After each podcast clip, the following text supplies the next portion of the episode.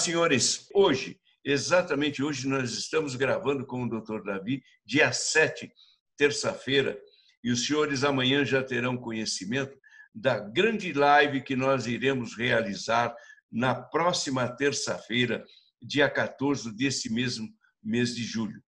Nós iremos uh, dissecar pelos nossos juristas desse grupo seleto juristas a, a lei sancionada hoje pela presidência da República, a lei 14.020 e a momentosa decisão do ministro Gilmar Mendes do Supremo Tribunal Federal sobre o IPCAE e que está colocando em polvorosa as empresas e os eminentes juízes desembargadores na colocação eh, e a sua aplicação.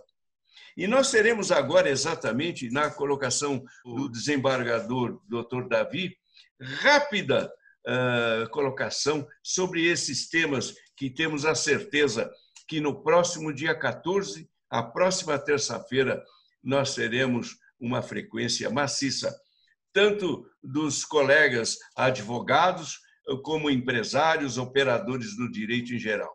Doutor Davi, uma boa noite, a sua boa vida, como sempre, nesses nossos encontros. Muito bem, Francisco. Muito boa noite. Quero te agradecer aí a oportunidade de mais uma vez estar conversando com os nossos amigos aí, os nossos assistentes, né, nesse seleto grupo que você está formando, nesse projeto que todos nós estamos apostando muito. E hoje nós não vamos, evidentemente, abordar com profundidade os assuntos que você já mencionou de início.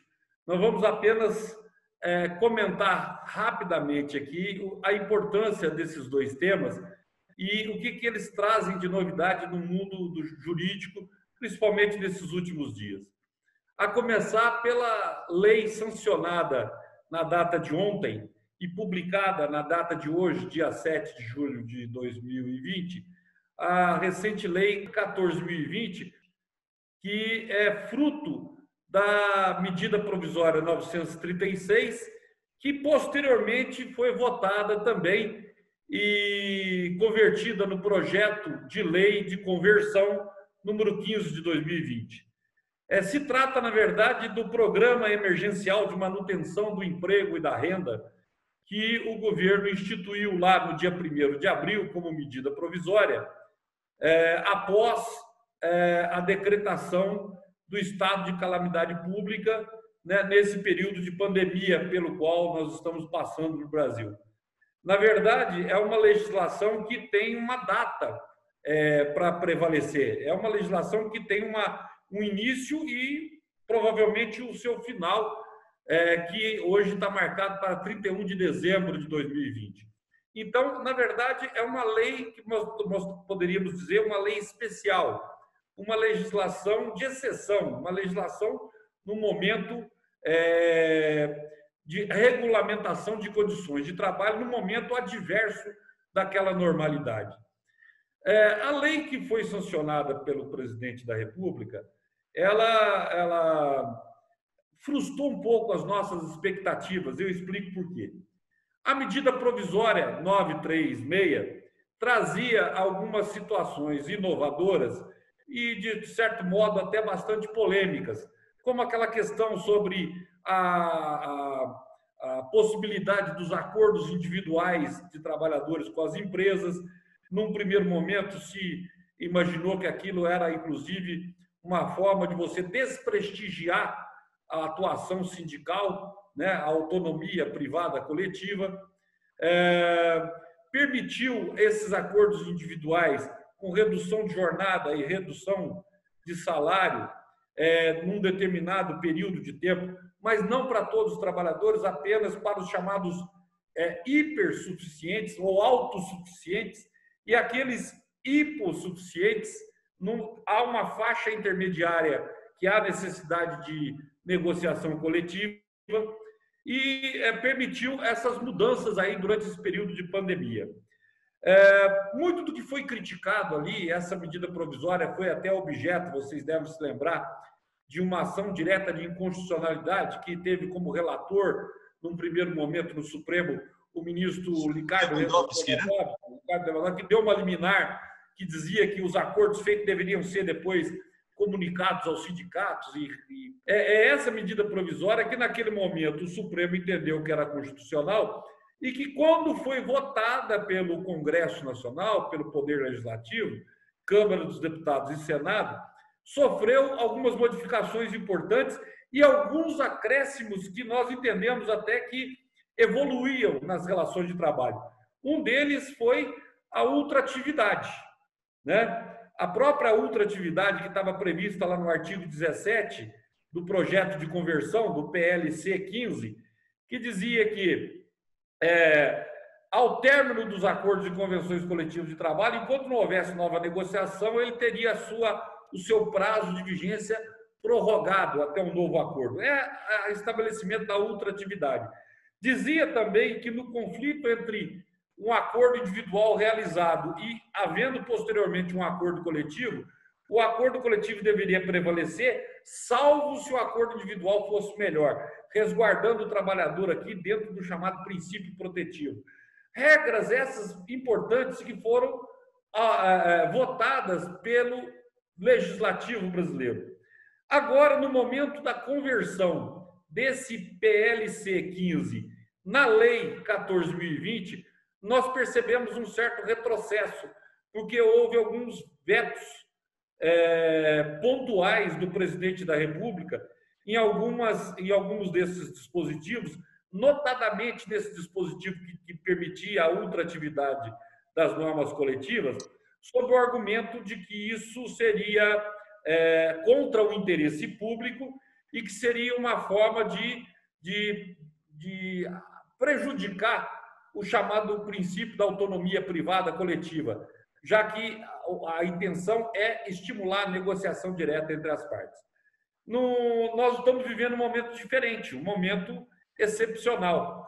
Eu acho que o legislador da PL 15, PLC 15, quis prestigiar esse momento, resguardando alguns direitos já consagrados. Infelizmente, não foi essa a visão que o, que o presidente da República teve ao sancionar essa lei. Isso vai ser objeto de um amplo debate nosso. O exatamente, outro tema. Exatamente, até essa questão, e que nós eh, nos dirigimos a todos, né, doutor Davi? É que nós iremos fazer esse amplo debate para a sua aplicação no dia a dia, porque isso irá trazer, e já imagino, quem se debruçou na interpretação uh, da Lei 14.020, sancionada ontem e publicada hoje, já devem estar com os cabelos em pé. Como aplicar aos contratos, eh, como que renovar, e essa é uma questão que nós iremos eh, debater, não somente com o doutor Davi, no próximo eh, dia 14, terça-feira, com outros juristas que irão se juntar. E agora IPCA aí, uma breve colocação, doutor Davi? Bom, a questão do, do, do, da correção monetária, ela já vem de uma semana atrás. Ela foi fruto de uma liminar que o ministro Gilmar Mendes concedeu no sábado, é, dia 27 de junho, se não me falha a memória, 27 de junho, já no, no final da tarde, início da noite. O ministro Gilmar Mendes concedeu uma liminar suspendendo é, qualquer processo de, trabalhista que viesse a discutir a questão da aplicabilidade da correção monetária pela taxa referencial ou pelo índice de preço ao consumidor amplo, o IPCA-E. Bom, é... essa questão ela, ela, ela, ela é mais, vamos dizer assim, ela demanda uma análise mais profunda e cuidadosa. Por quê? O que se está discutindo ali é qual índice que pode ser utilizado na correção dos créditos trabalhistas que o trabalhador vai receber. É óbvio que nós aplicamos não só uma correção, mas os juros, que hoje é juros de 1% ao mês, portanto, é 12% ao ano para corrigir aquele débito trabalhista. Mas é um débito que, quando foi gerado, quando houve o fato gerador daquele crédito trabalhista para o trabalhador, é, a, a, a, perspectiva de ganho dele, de salário dele, era uma, diferente daquele momento em que ele vai receber. Se ele teve que entrar na justiça para poder receber aquele crédito que ele deixou de receber lá atrás. Bom, o que, que acontece? A, a taxa referencial que vinha sendo usada, há muito tempo ela está zerada. Ela não corrige mais nada. E ela afronta, segundo o entendimento do, do TST, é, o TST começou a, a, o início, teve o início um julgamento sobre a constitucionalidade da, da TR ou da, do IPCAE, e houve um reconhecimento de que a TR ela afronta a, o direito de propriedade.